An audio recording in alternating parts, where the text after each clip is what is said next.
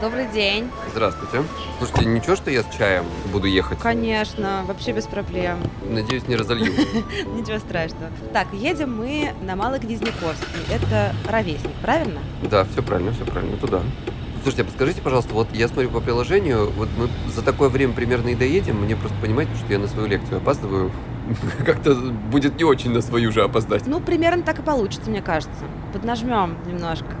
Нормально. Спасибо, спасибо. То что-то задержали, как-то не очень получается. М, Здорово, вы лекцию читаете в ровеснике. Это как? Так интересно, это же бар вроде. Ну да, ну там вообще как все случайно получилось, знаете. Там происходит секс-вечеринка. Ого! Такой даже секс-фестиваль. Вот, и там есть у них такой, как сказать, ну типа раздел этого всего дела, в котором разные лекторы читают разные интересные вот такие вот лекции на разные интересные темы. У меня вот, знаете ли, про секс и страхи. Вау! Я как-то как случайно получилось. Я не то чтобы сексолог, А кто по профессии? я психолог вообще. Я психолог, который занимается страхами, но так совпало, что я еще со своей подругой сделаю довольно известный подкаст про секс А. и подкаст про психологию. И вот как бы звезды сошлись. Так что вот об этом и будем. Ничего себе, вы знаете, у меня подкастеры ездили уже в довольно больших количествах. Вот такое вот совпадение. Это нынче модное московское, видимо, хобби или работа. А, Ну а чтобы два подкаста сразу, я еще такого не встречала. Вы герой труда по- подкастерного. Подкастерного, ну да. Ну, стараюсь как-то вот. Как, кстати, подкасты ваши называются? Один называется «К тебе или ко мне», это который про секс. Понятно. Ну, такой он развлекательный у нас. А второй про психолога, «Чай с психологом» называется. Я с вами сейчас, вот видите, с чаем сижу как раз. Психолог с чаем, с подкастом «Чай с психологом». Точно, господи. Так и есть. Да, я уже потихонечку осваиваюсь, у меня уже такая небольшая библиотека, поэтому добавлю, с удовольствием послушаю, очень интересно. Ой, прелесть, а что слушаете? Есть, например, подкаст про материнство «Бережно к себе», подкаст «Такие криминальные хроники», дневники Лоры Палны.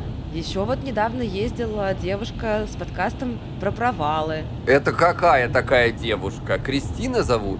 Мне кажется, да. Прелесть какая. Кристина, это как раз та девушка, которая делает это провал. Мы с ней делаем вот этот подкаст к тебе или ко мне как раз. Ого! Это вот она и есть моя близкая подруга. А, А? Ничего себе, вот это да. Вот, Получается, значит, один подкаст у вас про секс, да. А второй про психологию, если часть психологов. Про нее, матушку, да. И вы психолог, который разбирается в страхах. Ну да, это вот основная моя специализация. А почему вы к этому пришли? Как так получилось? Так интересно. Как часто говорят, что психологи идут те, кто хочет свою какую-то проблему излечить. Но у меня получилось почти так. Потому что у меня там и панические атаки бывали, Мгм. и некоторая склонность к ипохондрии, знаете, такое, когда ты переживаешь насчет того, что у тебя что-то болит. Ну и, собственно, вот как-то потихоньку начал я в этом разбираться, чтобы сделать и себе легче, но уже после того, как я свои панические атаки вылечил, потому что М. я теперь знаю, как это работает изнутри. А как работает страх? Но в целом, давайте так кратко, если отвечать на этот вопрос, это, наверное, механизмы какие-то нейрофизиологического характера. То есть он-то у нас такая естественная форма нашего существования, и мало того, что естественно, так очень еще полезная. Чтобы вот мы, как говорится, не прыгали с высоток и не лезли с кулаками на ребят, которые сильно больше нас. В общем, это защитная функция, весьма себе логичная. Проблема возникает тогда, когда она начинает сбоить в определенный момент происходит какая-то штука, вот как у меня, например, паническая атака произошла, просто на ровном месте. М. Вот ни с чего. Вот, а они часто бывают ни с чего, ну, точнее, как бы без предвестников, так скажем. Но в целом можешь сидеть себе, как я однажды ночью, работать, и как накрыло меня просто от того, что случайно показалось мне, что что-то сердцем. Оно вдруг замерло, и я подумал, ну все, хана умирает. То есть оно перестало биться. И единственная мысль, которая у меня была, это я умираю, надо что-то делать. Мгм. Вот я прям сейчас умру. Смысле, сердце уже не бьется. Мне осталось жить на этом свете там пару секунд. Я просто вскакиваю с кресла, и оно такой делает резкий, сильный удар, и я такой... «Фу, Офигеть, что это было? Я вообще не понял. Я давай мотаться по комнате, пытаться понять, что вообще со мной происходит, и эта ситуация повторяется. И опять, и меня уже в пот бросает, я начинаю задыхаться, видимо, от нервов. Я не знаю, что делать. Хожу, опять происходит это третий раз подряд. И я уже просто вообще в шоке. Единственное, что мне хватает, я просто взял, вызвал скорую. И потом я такой стою и понимаю, что меня трясет, меня кидает в жар, в холод. Я вообще не знаю, что сейчас происходит. Я иду на кухню и выпиваю бабушкин корвалол. Вот. Никому не советую делать, надо сказать, это вредный препарат. Ну, короче, конечно, когда приехала скорая, корвалольчик, да и вообще в целом уже ты настолько сильно изнеможен вот этой ситуацией, что уже никакие успокоительные тебе не нужны. Ну, что, давление померили, Мгм. кардиограмму сняли, сказали, ну, дорогой друг, м, ВСД, давай, иди в поликлинику. Вот это я вам описываю такой вот один из вариантов панических атак. А ВСД это что такое? Ой, знаете, это такой несуществующий диагноз у нас в России и вот в странах бывшего СНГ, он еще где-то встречается у некоторых врачей, ну, таких старой закалки, что ли, да? Вегетососудистая дистония, может, слышали когда-нибудь? А, да, конечно, слышала. Ну, в общем, короче говоря, был у меня хороший кардиолог, доктор Утин такой, у него есть даже канал на ютубе, и он сказал вот очень такую классную фразу, мне запомнилась, это такой мусорный диагноз. Вот если ты не знаешь, что с человеком, вот все туда. А, Ну, ВСД, короче. мгм. Но проблема заключается вот в чем. В том, что если мы говорим, например, про вот конкретно мою ситуацию, то это паническая атака, которая была основана на таком эпохондрическом типе. Мгм. То есть, когда я переживал за свое здоровье. Вот. Я потом начал ходить по врачам. И эта паническая атака стала основой для развития такого, ну, почти что, а может быть даже прям настоящей вот этой самой ипохондрии, которая вообще на страхе основана.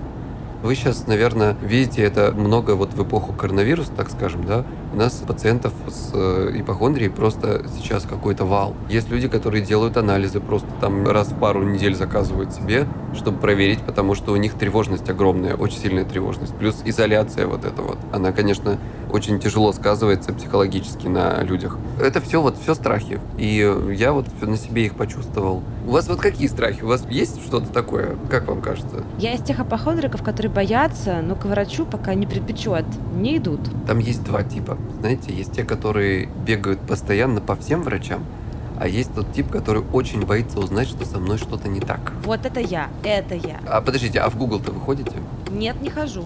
А, потому что я знаю, что в Google, если пойти, у меня просто семья врачей. В Google, если пойти, сразу напишут, что можно как бы все, поминки уже оформлять. А у меня многие клиенты не понимают. И одним из их вот этих способов, как себя успокоить, это именно сходить в Google, чтобы узнать, что те симптомы, которые у меня есть, они не такие уж и опасны. Ага. Они сначала идут туда за этим. Но получается ситуация такая, что человек со временем понимает, что чем больше он гуглит, тем страшнее ему становится, Мгм. тем больше он подпитывает свою проблему. Мы прям, мягко говоря, не рекомендуем делать, а те, кто это делает регулярно, у нас есть даже специальные техники, чтобы заблокировать чтобы они это не делали, потому что это очень опасно для развития этой проблемы. Ипохондрия только на такой вот хорошей почве, она только разрастается пышным цветом. Мгм. Поэтому молодец, что вы не гуглите. Нет, я решила, что я не буду, но все равно. Вот что-нибудь заколет, я начинаю тревожиться. Тревожусь, тревожусь, тревожусь. Потом говорю, ну сходи на УЗИ. И не могу. Слушайте, ну я вам тогда расскажу такую технику. Я ее стараюсь вообще везде всем рассказывать, просто она прям очень хорошо работает. М. Называется фантазия страха. Мгм. В чем идея? Вот есть у вас, например, необходимость, то есть у вас что-то болит, и надо действительно сходить бы на УЗИ провериться. Мгм. Вы понимаете, что что-то у меня прям блок такой стоит. И стало быть, сейчас самое лучшее время для того, чтобы ее поделать. Мгм. Значит, во-первых, ее нужно делать регулярно, это важно. Вам понадобится, ну, по-хорошему, недели две бы. Ну, неделька точно. Ее нужно делать каждый день. Как ее делать, эту технику? Вы уединяетесь, закрываетесь, делаете себе такой, знаете, как кокон, Ага. комфортный, такой приятный, знаете, можете подушку накидать, там что-то такое. И начинаете представлять себе все самое-самое страшное, что случится, когда вы пойдете к врачу. Что вам там что-то найдут. Вот прям как вы смотрите фильм про себя. Мгм. Да, еще лучше своими глазами. Вот что с вами будет происходить? Как врач вам говорит, ну, вот я вот смотрю на УЗИ, что-то здесь подозрительная история. Идите-ка вы сделайте анализы. Ну, вы лучше меня знаете, чего вы боитесь и как вам эта ваша фантазия рисует эти страхи. Здесь нет какого-то универсального решения, все зависит от того, чего боитесь вы. Вот где страшно в фантазиях, туда вы идете. Мгм. Вам нужно завести будильник на 30 минут. И вот 30 минут это все представлять. Как только прозвонил звонок, вы идете, умываетесь холодной водичкой и так до следующего дня. Желательно делать это примерно в одно и то же время. Мгм. Так не с утра и не на ночь. Это, знаете, такая техника, она неприятная. Вот это именно хороший критерий успешности, она неприятная. Если вам хорошо и легко, это не то. Мгм. Поняла. Она очень похожа на тренировку, с одной стороны. С другой стороны, вы встречаетесь со своими страхами в таком виртуальном обличии, как бы, да, вы фантазируете о них, они еще пока не реальность, не то чтобы еще пока, они не станут ей, скорее всего. То есть эти страхи не являются реальностью, и вы можете в такой безопасной среде встретиться с ними. Хотите плакать, плачьте, хотите кричать, кричите, хотите бить подушку, бейте подушку, вымещайте, если вам нужно ваши эмоции, если не нужно, просто представляйте себе. Вот таким образом, чем больше вы встречаетесь с самыми страшными своими страхами, тем больше они от вас отходят. Извините за цитатку из ВКонтакта практически, да, но, в общем, идея очень правильная и очень верная. То есть, если вы убегаете от страха, то он вас догоняет. Угу. А тут вы, наоборот, идете на него с войной и побеждаете. Это очень сложно, но я попробую. Ну, начинайте, вот насколько вы можете продвинуться. Не всегда у человека хватает смелости сразу встретиться, вот знаете, как это, с боссом, да, как в играх. Но вы можете потихоньку начинать продумать, вот как я пойду на то же УЗИ, как я буду сидеть там, например, ожидать, да, пока меня пригласят, как мне будут делать его. Представьте сначала, что вам ничего ужасного не скажут сегодня. Вот вы просто уже побудете в этой ситуации, уже чуть-чуть станет легче. Мгм. На следующий день усложните немножко задачу и так далее. Разбейте ее на маленькие кусочки, есть такой метод приближения. Вот если человек, например, собак боится, то можно, конечно, его бросить, не знаю, там, каким-то безопасным собакам, но для него, возможно, это будет чрезмерный стресс. Все-таки это такая, может быть, серьезная фобия. Поэтому двигаться потихоньку, по чуть-чуть, разбивать на такие маленькие кусочки, и человек сначала подошел к собаке, например, там, на э, несколько метров, и на сегодня все, ушел. На следующий раз, может быть, он сможет до нее дотронуться. И так далее. То есть поступательно к этому идти. Называется такой метод постепенного приближения. Но знаете, я себя называю человек-страх. Потому что он часто в моей жизни встречается. И я постоянно с ним, вот видите, сражаюсь. Собственно, сейчас вот книжку как раз про это пишу. Будем как бы стараться разбираться в этом вопросе. И знаете, чем больше сам в себе в этом деле разбираешься, тем больше становится понятно. Мне кажется, что страх, или, опять же, не всегда это такой прям страх, это может быть тревога, что тоже, в принципе, форма страха. Это штука, которая присутствует во многих наших поступках, решениях и прочих вещах. А когда книжка у вас выходит? О, хороший вопрос. Уже практически все готово, осталось чуть-чуть там немножечко дорихтовать, и потом это уже от издательства зависит, потому что там дальше будет редакторская работа, и вот это вот все подготовка к печати, вот эти вот все вещи. Так что, ну, я думаю, что через какое-то время, через несколько месяцев уже, наверное, должна выйти. Понятно. Получается, что вы встречаетесь со страхом и страхами сам. Бежите как будто к страхам тоже. Когда пишете книжку про страхи. Ну да, это, мне кажется, единственный верный и правильный способ с этой заразой вообще справляться, потому что других нет. Когда мы от страхов бегаем, то мы, конечно, можем на время отложить. Знаете, такая сделка с дьяволом. Ты, с одной стороны, сейчас делаешь себе комфортно, покупаешь этот комфорт тем, что в дальнейшем ну, как бы ты усиливаешь этот страх, и он начинает тебя парализовывать. Поэтому я всегда всем говорю, избегайте избегания. То есть идите на вот эти вот страхи. И, соответственно, сам стараюсь это делать. Но это, знаете, такой непростой путь. Я своим клиентам говорю, это такой путь воина. Мгм. Кстати, про путь воина. Э, говоря про фантазию страха, у японских самураев была, значит, такая вот, как бы мы сейчас сказали, техника, да, такая психологическая. Они, значит, своим юным ученикам говорили представлять свою смерть. Вот как их хоронят, прям как вот они это все, как они умирают, как хоронят и так далее. И после того, как они множество раз это все дело представляли, потом они им говорили, ну, раз ты уже умер, что тебе бояться, пойди и поруби их всех. Так, вот мы, собственно, уже подъезжаем, вот сейчас за поворотом. Вот если...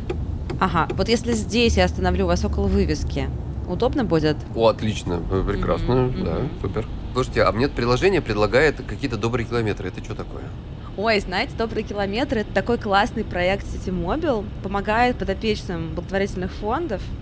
Вот, то есть после поездки сейчас вы можете сделать взнос, перечислить какой-то небольшой процент от поездки в поездку добра. Мгм. Отчисления будут в фонды отправлены, а фонды смогут использовать средства, чтобы перевозить своих подопечных и волонтеров фондов. Мгм. Ой, прелесть. Слушайте, сейчас сделаем, да. Хорошо, поучаствую. Спасибо вам большое за поездку. Так приятно было с вами поговорить. Я, правда, тут много наговорил сам. Уж извините. Вы просто меня сегодня как добрый волшебник проехались. Полечили от страхов меня. Спасибо вам большое. Классные лекции. Спасибо большое. Спасибо. До свидания. До свидания.